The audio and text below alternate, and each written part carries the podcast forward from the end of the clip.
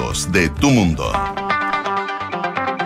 ¿Qué tal? ¿Cómo están ustedes? Muy buenas tardes, siendo las 7 en punto de este jueves 6 de octubre de 2022. Le damos la bienvenida en Radio Una Nada Personal. Enrique Javier Llaven, mi compañero.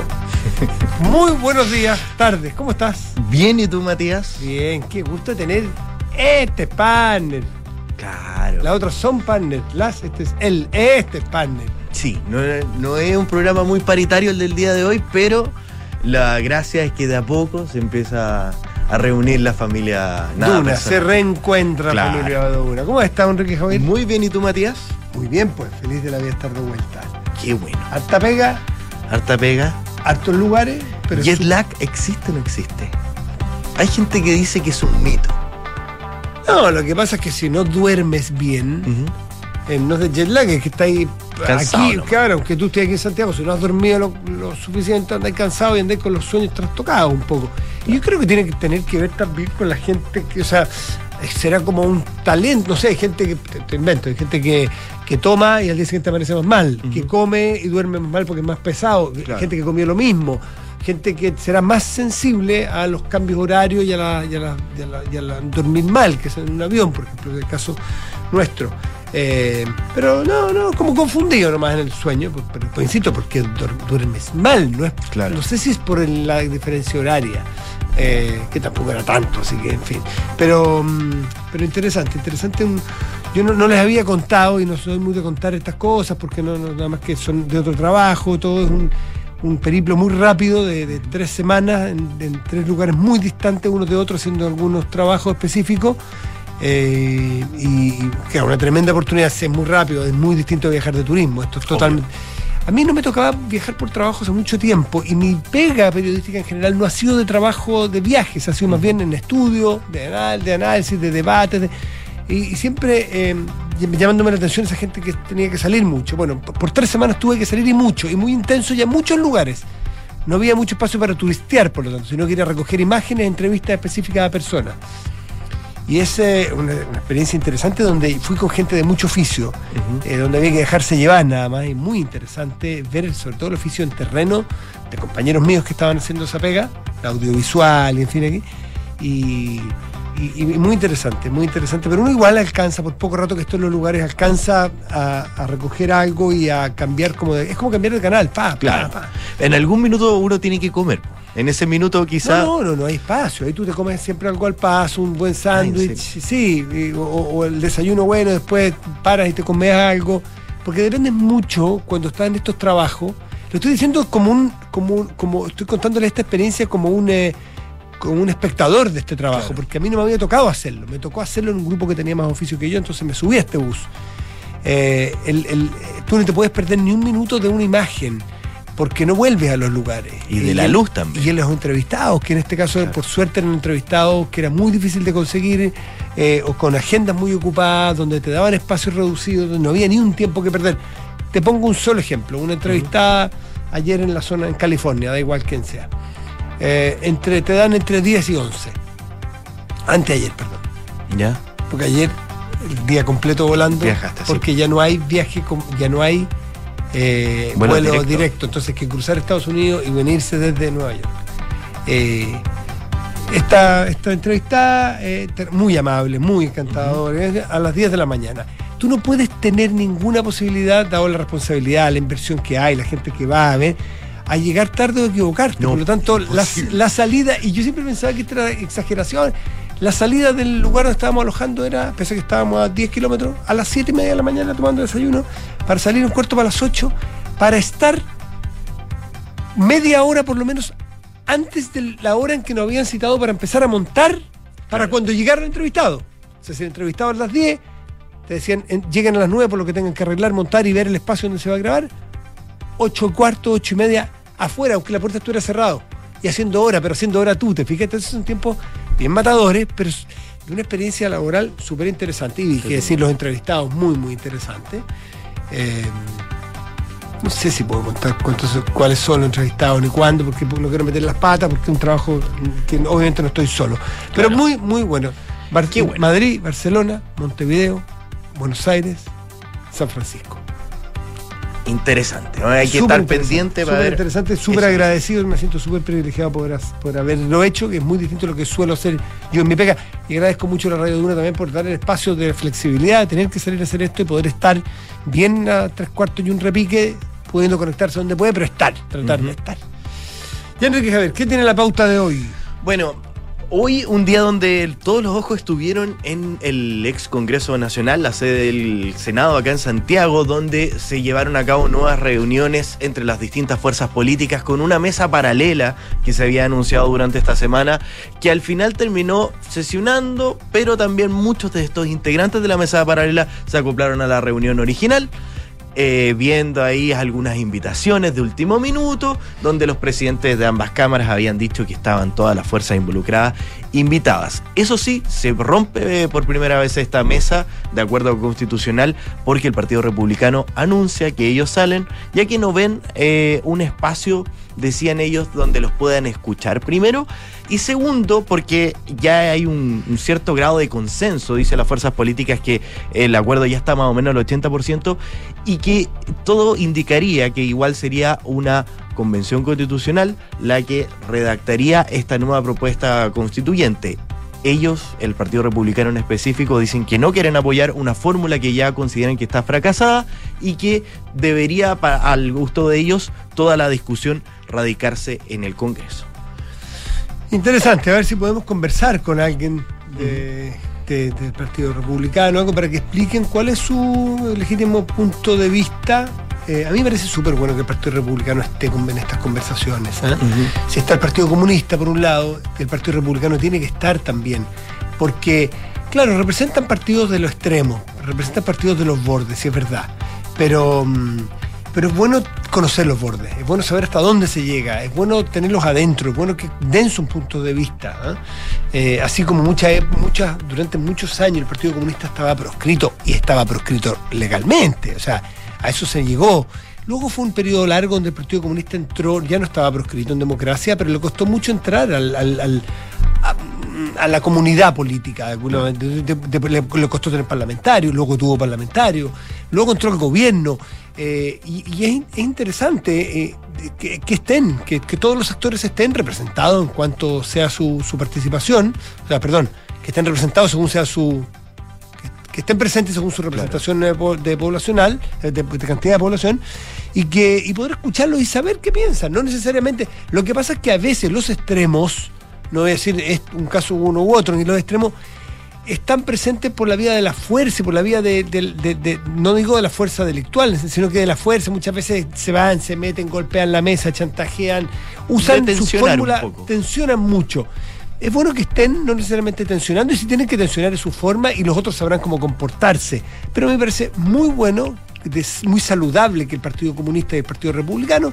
No quiero compararlos, no quiero decir que están equidistantes del centro unos y otros, no quiero decir que son exactamente lo mismo, pero son parte, forman parte, tienen representación parlamentaria, tienen bancadas, son personas que representan a otros chilenos y chilenas. Yo al menos quiero escucharlos.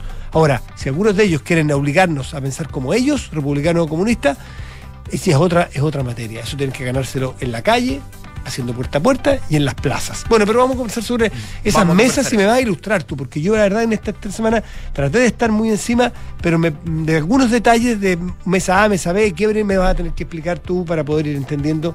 Sí, porque va cambiando día a día. Sí, sí Si yo traté y estuve bastante, te quiero decir, pero no 100% porque ya me, sorprendiste con algunos datos. Oye, eh, bueno, otra cosa que ya no es novedad eh, incidentes en liceos emblemáticos del centro de Santiago. Hoy día ya el gobierno empieza a preparar una estrategia distinta con una mesa de que reúne a distintos actores que están preocupados de la seguridad pública, donde empiezan también a salir las primeras querellas. Un cuerpo de ingenieros del ejército que recibe segundo día ataques incendiarios, segundo día eh, consecutivo, porque ellos grafican y dicen son más de 70 los ataques que han recibido en el último tiempo de distintas consideraciones. El lanzamiento de objetos contundentes y también lanzamiento de bombas Molotov, lo que han sufrido, eh, donde ya hay una decena de efectivos militares que han resultado heridos en estos últimos ataques y donde también la Municipalidad de Santiago junto a los rectores de los establecimientos, el Ministerio de Educación empieza a crear una mesa de trabajo donde se puedan obtener principalmente pruebas que sean específicas y que ayuden a poder identificar a los estudiantes o no estudiantes que sean responsables de estos hechos de violencia, porque ya decía, incluso hoy día habían declaraciones de incluso el ex ministro de Educación, Raúl Figueroa, decía que la única manera de poder solucionar estos problemas era eh, poder identificar, empoderar a los rectores para que puedan separar a estos alumnos que caigan en estos hechos de violencia sumamente condenables. Recuerdo la entrevista que hicieron ustedes al ministro de Educación, Marco Antonio Ávila, que hablaba de que estos eran grupos que ya estaban mucho bien identificados y que eran grupos reducidos que había que en algún minuto sacarlos y separarlos de estas comunidades escolares con el fin de, poder volver a la, calma. Ya todos los días, ayer tuvimos un bus del Transantiago incendiado, hoy nuevos ataques incendiarios a distintos lugares, barricadas, lo que muchas veces ha involucrado distintos desvíos de tránsito en el centro. Nos hemos demorado mucho en entender que es inaceptable como sociedad nos hemos demorado mucho en llamarle las cosas por su nombre. Que los estudiantes pueden protestar, claro que pueden protestar. Incluso voy a ir un poco más allá. No me voy a, nadie se va a sorprender porque un, porque un estudiante en algún momento eh, eh, en un momento, no, voy a justificar, yo voy a decir que no me voy a sorprender ni me voy a quedar boquiabierto porque en el mundo y en la historia y en Chile en la historia ha ocurrido en que en un momento de desafuero total, de, de, de, desmadre, en un momento, vaya un cabro comete un delito. Sí, sí. No nos vamos, el que se declare sorprendido, por favor. pasa, es algo que pasa. ¿Que es, justificable y es fantástico? No, no, no, no, nada más al contrario.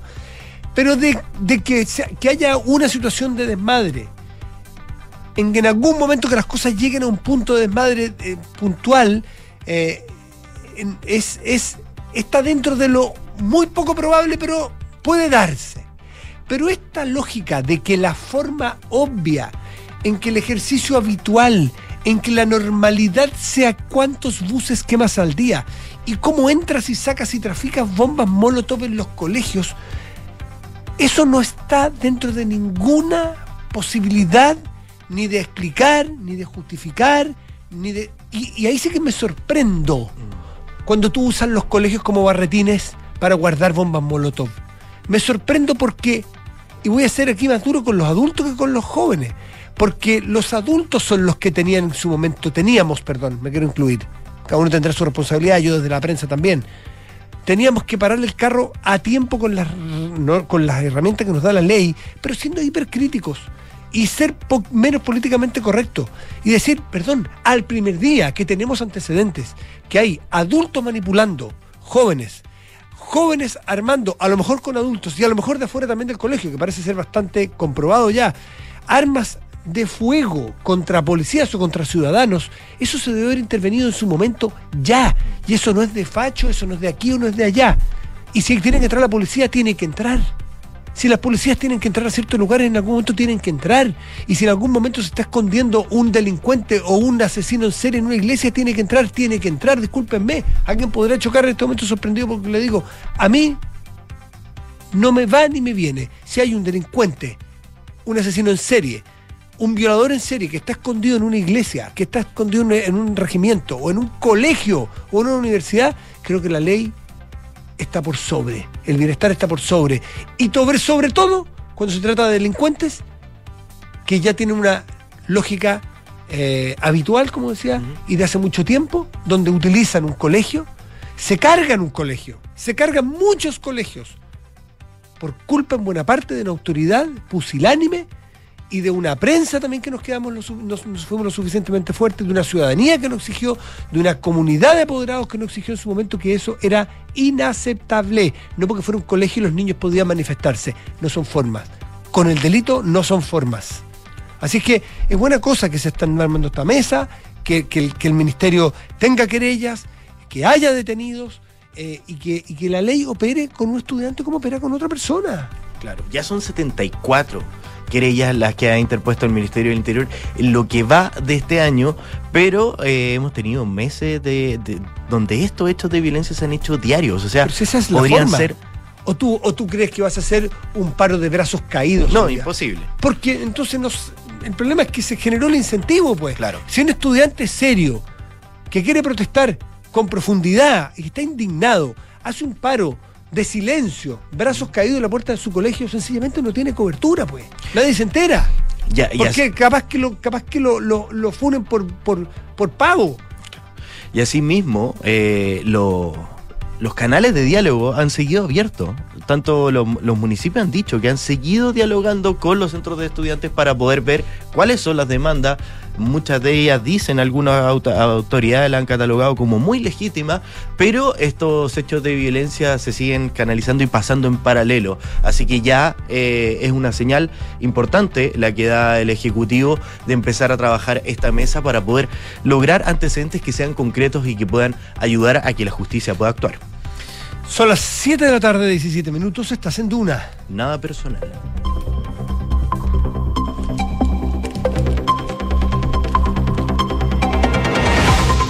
Esta parte me gusta a mí, el desdoblamiento.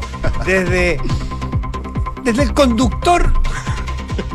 ¿Te va a cambiar de asiento o no? No. No, no, El desdoblamiento es espiritual, es emocional, es profesional, es de contenido, no es físico. Enrique Javier está por sobre ese tipo de cosas. Sobre las formalidades. Desde el conductor maduro que está acompañándonos hoy, al lector de noticias, al que entra a leer titulares para salir y seguir produciendo afuera. Las hace todas. ¿Inmaduro? ¿Inmaduro el lector de noticias o, o muy maduro? No, dije, Ah, un ya, conductor que Ah, ya, ya. está maduro como tal. No digo Ah. que el otro no sea maduro. Tú estás muy maduro como el lector de titulares. Ah, eso sí, he leído varios titulares. Bueno, o sea, tenés un magíster en titulares.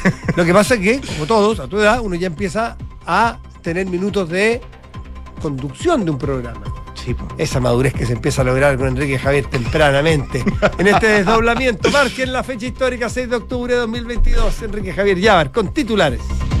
La Cancillería confirmó la presencia de chilenos en el bus con turistas que volcó en Punta Cana, en República Dominicana, dejando al menos dos personas fallecidas y una veintena de heridos. Serían cuatro los chilenos afectados, de acuerdo a la información del Ministerio de Relaciones Exteriores. En este bus viajaban medio centenar de personas, principalmente turistas de países sudamericanos como Chile, Brasil y Argentina. Ya se los adelantábamos, el Partido Republicano informó su salida de la mesa de diálogo en el marco del proceso constituyente desarrollado en el Congreso con los diferentes partidos políticos. De acuerdo a los antecedentes entregados por la colectividad, la decisión se debe a que, según dijeron, las negociaciones avanzan hacia la elección de una nueva convención constitucional, instancia que ellos rechazan. Nuevamente la División de Ingenieros del Ejército fue víctima de ataques provenientes desde el Internado Nacional Barros Arana, ya tercer día consecutivo. En esta ocasión el general Jean-Pierre Ibarra señaló que les lanzaron seis bombas Molotov hasta las dependencias del cuartel militar ubicado en la calle Santo Domingo y mejorar la entrega de pruebas para hacer más eficiente la investigación. Ese fue el compromiso anunciado hoy por el subsecretario del Interior Manuel Monsalve, luego de la reunión que sostuvieron junto a la ministra Carolina Tobá, autoridades de carabineros, la alcaldesa de Santiago Irací Hasler y los directores de los liceos emblemáticos por el aumento de la violencia. Monsalve explicó que se trabajará en generar mejores condiciones para que una vez que las personas sean detenidas, el Ministerio Público tenga las evidencias necesarias para que el delito pueda ser probado. La intención es que quienes cometan delitos deben responder ante el Estado de Derecho.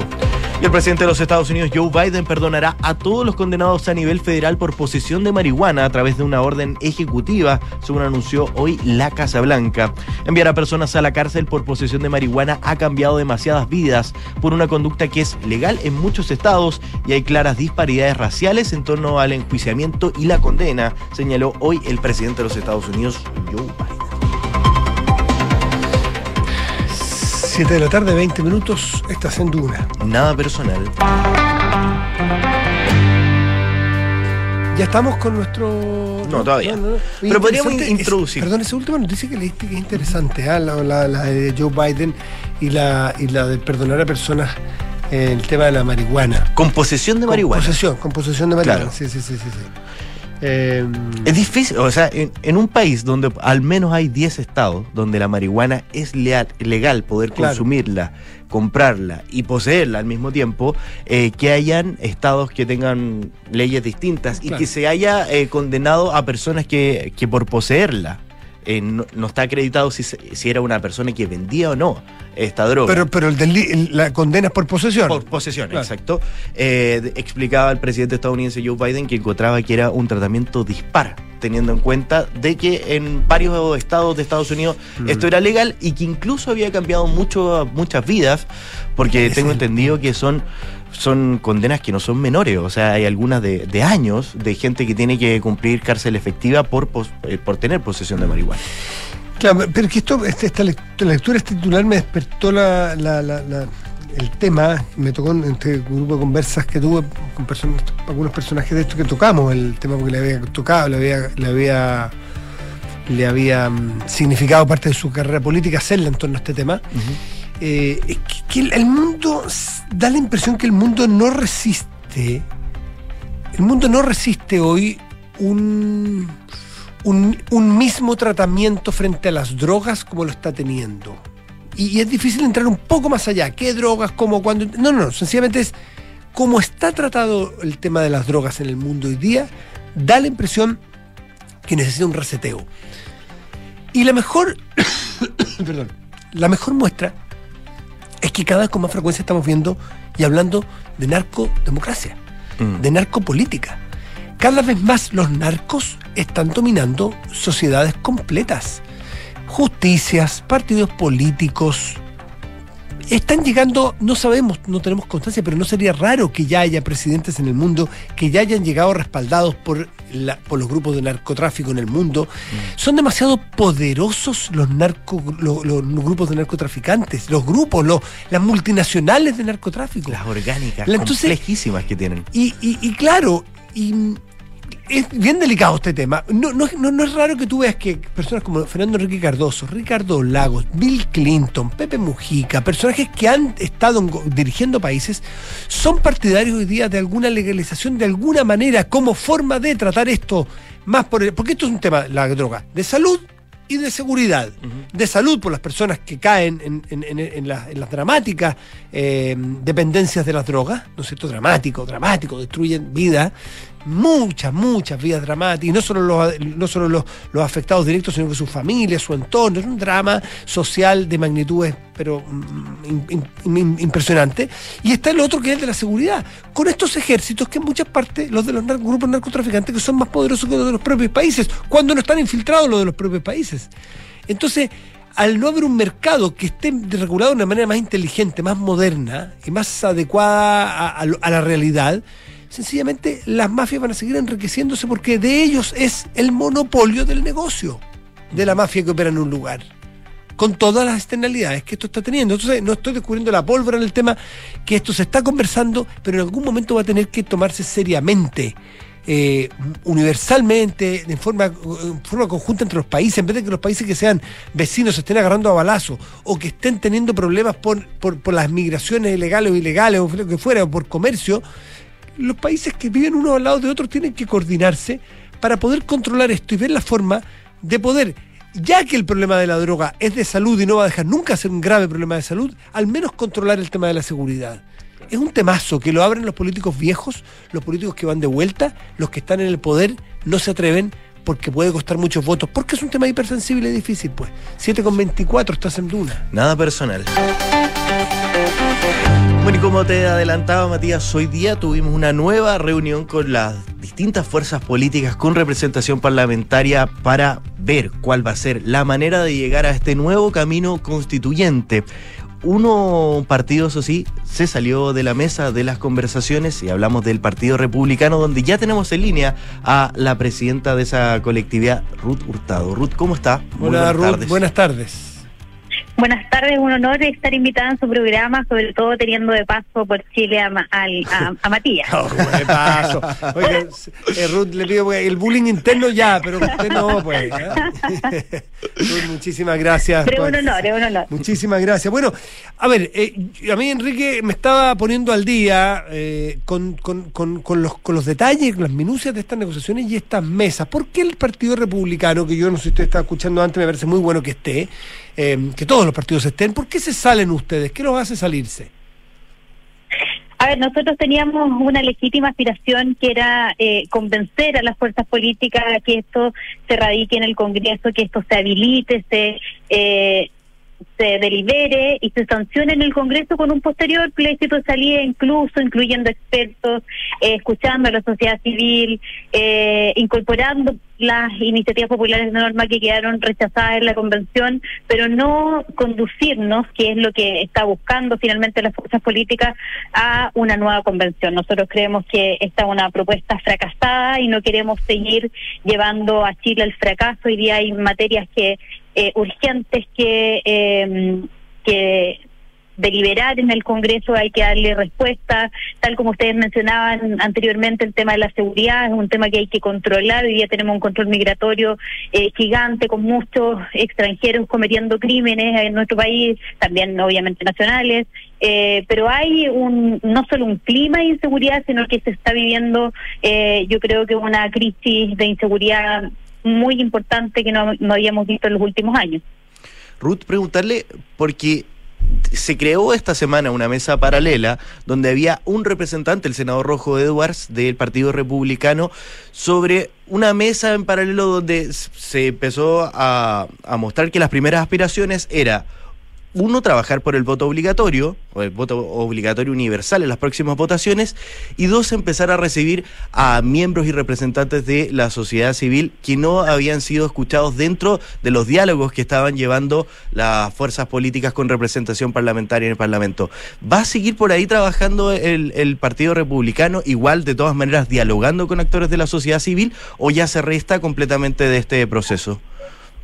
No, para nosotros es muy importante escuchar a la ciudadanía. De hecho, hoy día en la tarde tuvimos una reunión con distintas organizaciones sociales donde establecimos una mesa de trabajo con fechas establecidas y con una agenda de trabajo legislativa también que vaya de la mano de algunos temas que han ido quedando en el tintero en el Congreso, hay muchos proyectos de ley que están dando vuelta, pero también incorporando algunos nuevos que a través de ellos podamos proponer eh, con nuestros parlamentarios en el Congreso. Nosotros no nos hemos cerrado nunca a dialogar, a conversar, a estar por los cambios, pero que estos cambios sean hechos de, buen, de buena manera, de manera responsable. En la institución que le corresponde realizar esto, eh, creemos que es necesario sacarle este diagnóstico de interdicto al Congreso para la materia o para la cuestión constitucional. Sin embargo, el Congreso sigue legislando. Hoy día estamos viendo, ¿cierto?, la reforma tributaria que busca subirle los impuestos a las personas. Parece que ahí sí hay habilitación y, legitimidad en el Congreso eh, discutiendo el, el presupuesto de la nación, pero no para hacerse cargo, ¿cierto?, del proceso o, de la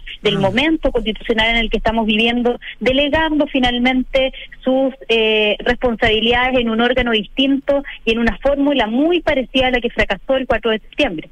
Eh, Ruth Hurtado, usted fue convencional, usted conoció por dentro, eh, no será, y lo digo con mayor respeto, que claro, que usted está con el síndrome de, de mm, como quien dice, de, de, de ¿cómo se llama? Un, se me va la palabra, pero... estrés postraumático. Como un estrés postraumático, claro, por lo que les tocó pasar, porque esto dicho incluso por convencionales que hoy día, me lo leí y me dio mucho gusto leer a Patricia Politzer, eh, que una mujer madura, una mujer muy, muy inteligente, que hace, hizo su mea culpa, hizo su crítica, que parte de la crítica había sido apartarlos a ustedes, por ejemplo, no escucharlos.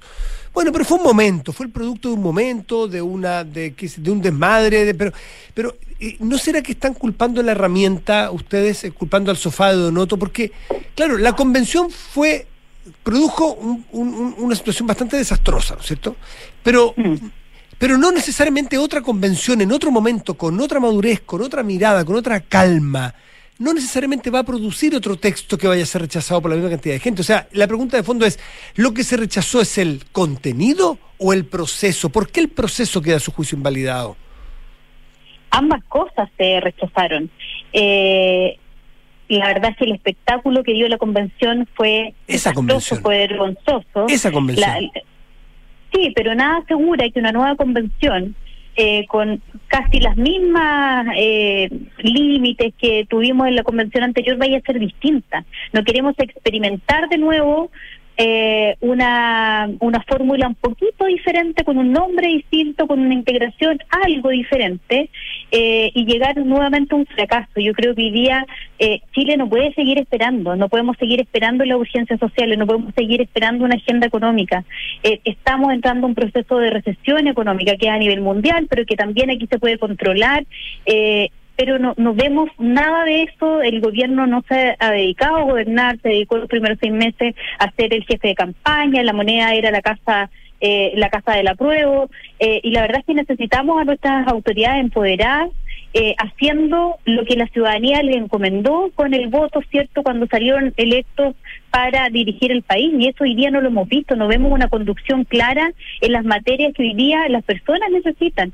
Por lo tanto, nosotros creemos y, estamos convencidos como partido en nuestras distintas instancias, lo hemos escuchado hoy día, escuchando las organizaciones de la sociedad civil, ellos también nos decían, no queremos una nueva convención. No queremos pasar de nuevo por esto, que se pierda plata porque finalmente no se invierten los recursos, sino que se perdieron de alguna manera en todo lo que fue la convención. Hoy día necesitamos enfocar esos recursos, los pocos recursos que tenemos en, eh, en, las personas, no en generar nuevos políticos. Ruth, eh, entonces, entendiendo bien sus palabras, el Partido Republicano hoy está porque el Congreso de la República ejerza su labor constituyente que tiene legítimamente y no estaría, por ejemplo, por un plebiscito de entrada como ya que ha sido una postura que al principio no, no, tenía mucha fuerza, pero con los días y con el sumar de los días va sumando cada vez más apoyo, incluso también desde el punto de vista jurídico, eh, mm. al, al ganar el rechazo en el plebiscito de salida, se cerró esa etapa y si se quiere abrir, muchos abogados, muchos expertos dicen que se debería plebiscitar o por lo menos habilitar una reforma constitucional al respecto. O sea, si se quiere abrir una nueva convención, claro, debería haber un plebiscito de entrada. Nosotros no vamos a promover eso porque no estamos porque hay una nueva convención. Sí estamos porque los cambios se hagan en el Congreso, como te decía anteriormente, con expertos, escuchando a la sociedad civil, con un plebiscito de salida ratificatorio para darle la legitimidad, digamos, al proceso, pero eh, no estamos por promover un plebiscito de entrada porque no creemos en que tenga que haber una nueva convención. La convención no puede ser la solución que hoy día la clase política le está entregando a las personas. Eh, frente a un a una batería de urgencias sociales que hay que suplir. Ruth casi dice algo que pensé que me iba a caer de la silla, cuando dijo, no estamos por una nueva convención, pero sí estamos por una nueva cambio, pensé que es una nueva constitución. El Partido Republicano está porque se haga, por el modo que ustedes dicen, pero que Chile tenga una nueva constitución.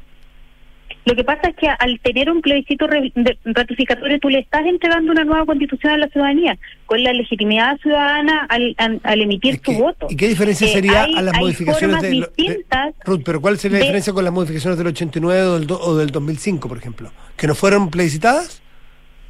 Bueno, los, los, 89 sí fueron plebiscitadas. El presidente, el presidente Lago lo ha, lo ha dicho en, en un sinnúmero de entrevistas que le han hecho, que el error de él fue precisamente no haber plebiscitado la reforma del 2005 que cambió aspectos fundamentales de la, de la Constitución. Nosotros tenemos una historia constitucional. Pareciera que aquí hay algunos sectores que eh, quieren hacer creer a la ciudadanía que nuestra historia constitucional parte en el, en el año 80 y eso no es así. Esa Constitución recoge algunos artículos de 1925, de 1933 y hay y tenemos una historia constitucional incluso con los ensayos constitucionales que partieron a partir de 1811, de, la, de, la, de 1826 este fallido Estado federal. Tenemos una historia constitucional que tenemos que respetar la ciudadanía nos ha dicho, y, yo creo que el, el, el voto eh, mayoritario, ¿cierto?, del, eh, del 4 de septiembre, donde se votó casi 8 millones de personas, es a este espíritu refundacional que querían entregar, que nos quiso entregar esta convención. Entonces aquí también hay, hay, hay mecanismos, hay formas, hay, historia constitucional que hay que respetar. Mm. Ruth, antes de despedirnos, una cosita muy breve. Yo sé que no forma parte ni de su bancada ni de su partido, pero sí formó parte, me interesa desde su mundo, de su mirada política, lo que está pasando con el diputado de la carrera. Yo más que referirme a él en, en términos personal, creo que el espectáculo que hoy día está entregando el Congreso, lo dije en la mañana, es una especie de circo romano donde quien grita más, donde quien saca una puña por el momento eh, es, la forma de hacer política. Parece que el espíritu refundacional o este espíritu eh, totalitario, de revanchismo que teníamos en la convención, eh, encontró un, cuerpo en el cual posarse y es el Congreso hoy día. Uno lo que espera es que en el Congreso se dé un, un debate democrático, republicano, con respeto, poniendo las ideas sobre la mesa y no las ideologías, y eso es lo que uno espera, ¿cierto?, de las autoridades que están electas, que estén a la altura de la ciudadanía, a la altura del cargo en el cual representan. Por lo tanto, yo en la mañana dije, hago un llamado a todos los actores políticos, a todos los parlamentarios, no solo a él, sino que a todos, a estar a la altura de la situación y a la altura del cargo para el cual fueron electos. Bien, eh, Ruth uh, Hurtado, presidenta del Partido Republicano, ex convencional, muchísimas gracias por conversar con Duna esta tarde, que esté muy bien. Muchas gracias, que estén muy bien ustedes. Gracias, chao, chao. Hasta luego. Siete de la tarde, 36 minutos. Estás en Duna. Nada personal. ¿Por dónde vamos? este accidente, este tremendo accidente que ocurrió en Punta Cana, República Dominicana, eh, donde se vieron involucrados eh, víctimas. Eh, entiendo que ya son 15 personas chilenas. la Cancillería ya está tomando naturalmente cartas allí porque tiene que, tiene que operar. Me imagino que en todo lo que significa el respaldo, la ayuda para los propios afectados, para familiares eventualmente que tengan que viajar o traslado. así que, pero cuéntanos un poco más de, detalles de lo que ocurrió allí. Bueno, el total que entregan las autoridades a este minuto, lo que se sabe es que ya hay un total de dos personas muertas y 48 heridas, que fue termina siendo el saldo que deja este grave accidente de tránsito que se registró en una turística localidad de Punta Cana, ya en la República Dominicana, donde este bus que trasladaba más de 50 pasajeros en su interior se terminó volcando.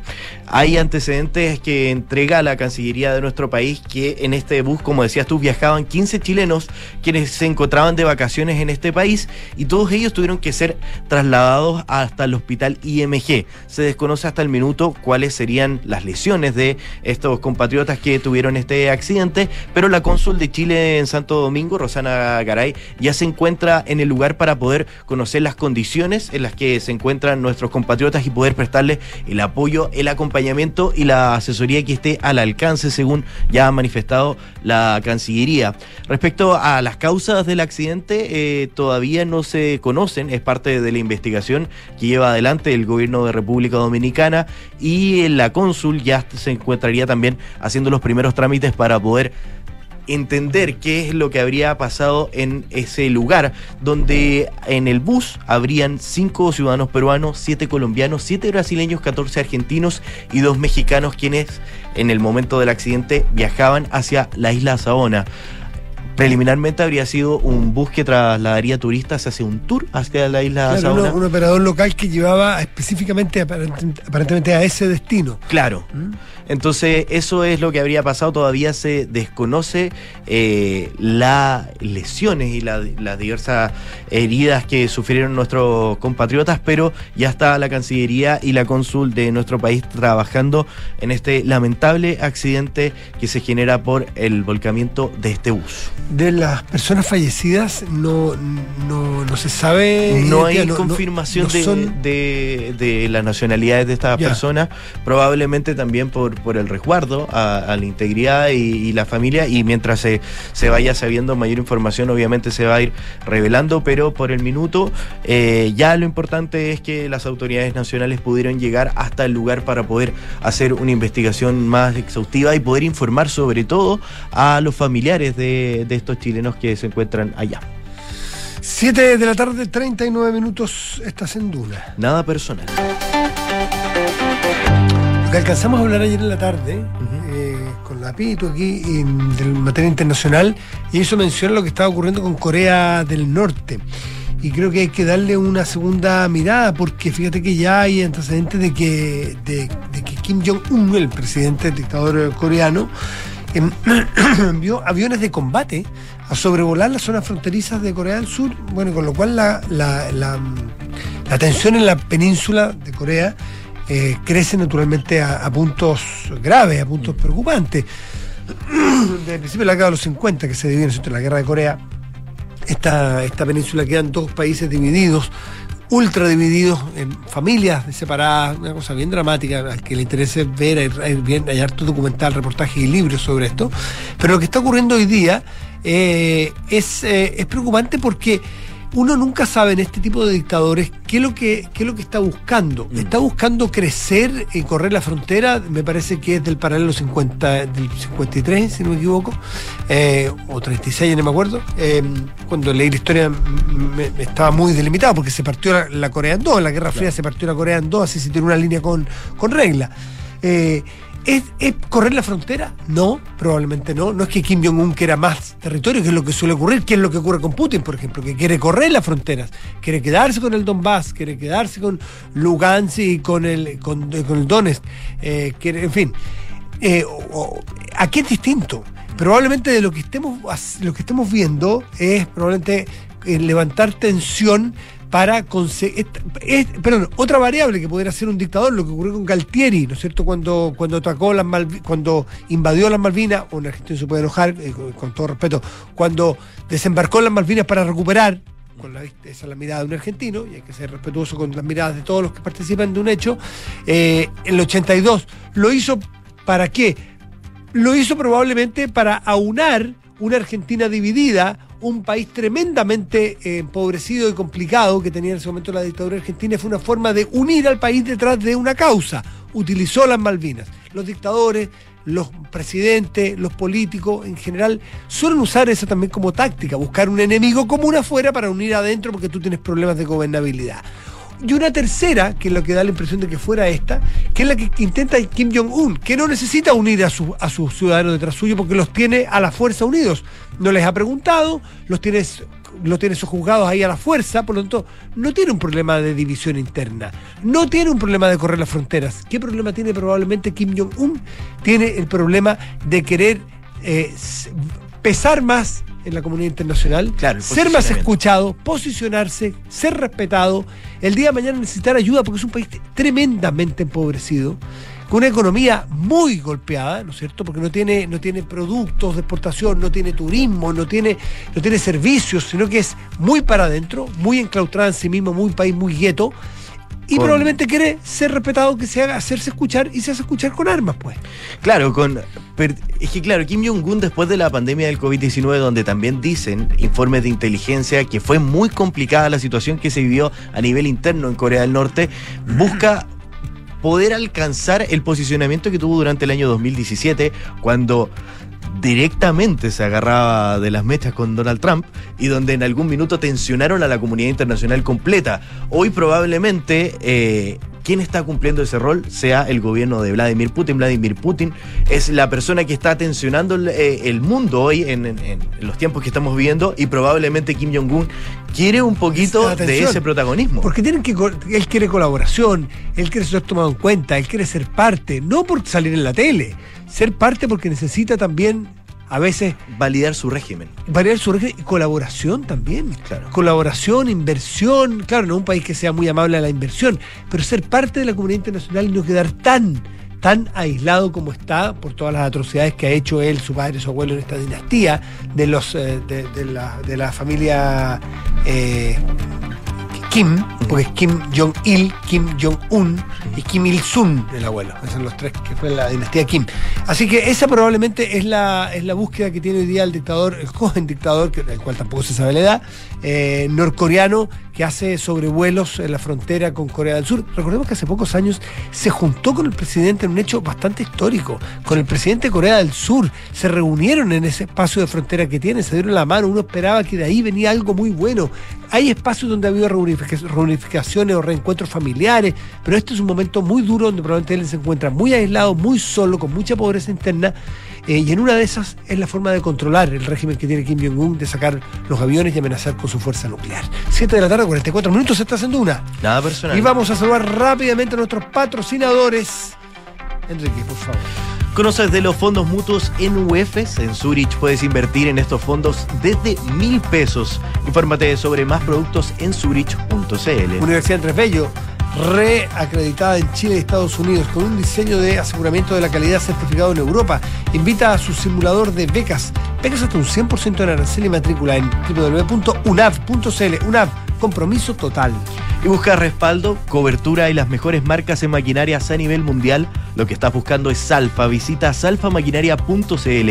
Salfa más que máquinas. Hacemos una pausa, ya volvemos. Tenemos un tema que es muy intrigante, muy interesante. Este doble homicidio de chilenos, donde hay involucrados chilenos, Chileno y un argentina. chileno y argentina en Estados Unidos, de la comunidad científica en Kansas City. Pausa y volvemos, tenemos todos los detalles. Ok, Zurich. ¿Dónde puedo contratar e invertir online sin papeleos? Ahora puedes contratar e invertir 100% online en Zurich.cl. En Zurich te ofrecemos fondos nacionales e internacionales para que tu inversión no tenga límites. Ingresa hoy a Zurich.cl para invertir fácil, porque es sin trámites ni papeleos. Zurich Digital. Invierte online con los que saben. Fondos administrados por Zurich Chile Asset Management, administradora general de fondos S.A. Conoce más en www.zurich.cl. Derecho en Universidad Andrés Bello, acreditada por cinco años por la Agencia Acreditadora de Chile y la Agencia Internacional CONAED de México. Más de 30 años formando abogados y abogadas comprometidos en aras a la reducción de la desigualdad, la justicia y el fortalecimiento de las instituciones. Entregamos una experiencia educacional integradora para un mundo globalizado a través de cursos intensivos y pasantías en universidades extranjeras. Derecho, nueva sede, Campus Casona de las Condes. Infórmate en www.unav.cl. A ver, si te digo excavadora John Deere, ¿a qué lo asocias? Salfa. Y si hablo de seleccionadoras Climan, Salfa. En esta te pillo, ¿eh? Rodillo Ham, Salfa. ¿Y cómo sabes tanto de maquinaria? Pero si Salfa tiene más de 80 años en el mercado, cobertura en todo Chile, repuestos y el mejor servicio certificado. Pero avísame antes, po. Yo como loco cotizando. Está puro perdiendo el tiempo. Salfa Maquinaria, sí o sí. En Salfa contribuimos al progreso de Chile. Las mejores marcas, amplia red de sucursales y una trayectoria inigualable. Encuéntranos en salfamaquinaria.cl. En Salfa, somos más que máquinas. Maca, ¿qué haces por acá? Hola Javi, qué rico verte. Pensé que estaban de vacaciones. Sí, regresamos ayer. Estuvimos en el sur con los niños dos semanas y nosotros descansamos Me N. imagino. ¿Y cómo hicieron con la casa tanto tiempo? Todo perfecto. Contratamos la alarma de Verisur antes de irnos y resultó genial. Pudimos controlar desde la app la casa y así estar más tranquilos. Ya, qué buena. Protege lo que más quieres con alarmas Verisur. Contrata llamando al 600-385-0003 o en verisur.cl. Activa Verisur. Activa tu tranquilidad. Digitaliza los procesos del área de recursos humanos con Talana, la más completa y robusta plataforma para la gestión de personas. Gracias a los módulos de remuneraciones, asistencia y turnos, firma digital, desarrollo organizacional y reclutamiento y selección, Talana ha ayudado a las empresas a reducir sus costos operacionales. Únete a las miles de empresas que ya han digitalizado su área de recursos humanos con Talana. Conoce más en talana.com. Si tienes un proyecto de construcción y arquitectura que mejora el entorno y la calidad de vida de las personas, postula a Premio Aporte Urbano en cualquiera de sus cinco categorías y gana como mejor proyecto inmobiliario de densificación equilibrada, integración social, equipamiento o edificio de uso mixto, espacio de uso público e intervención patrimonial. Porque los aportes urbanos tienen premio. Postula tu proyecto del 12 de septiembre al 13 de octubre en www.premioaporteurbano.cl.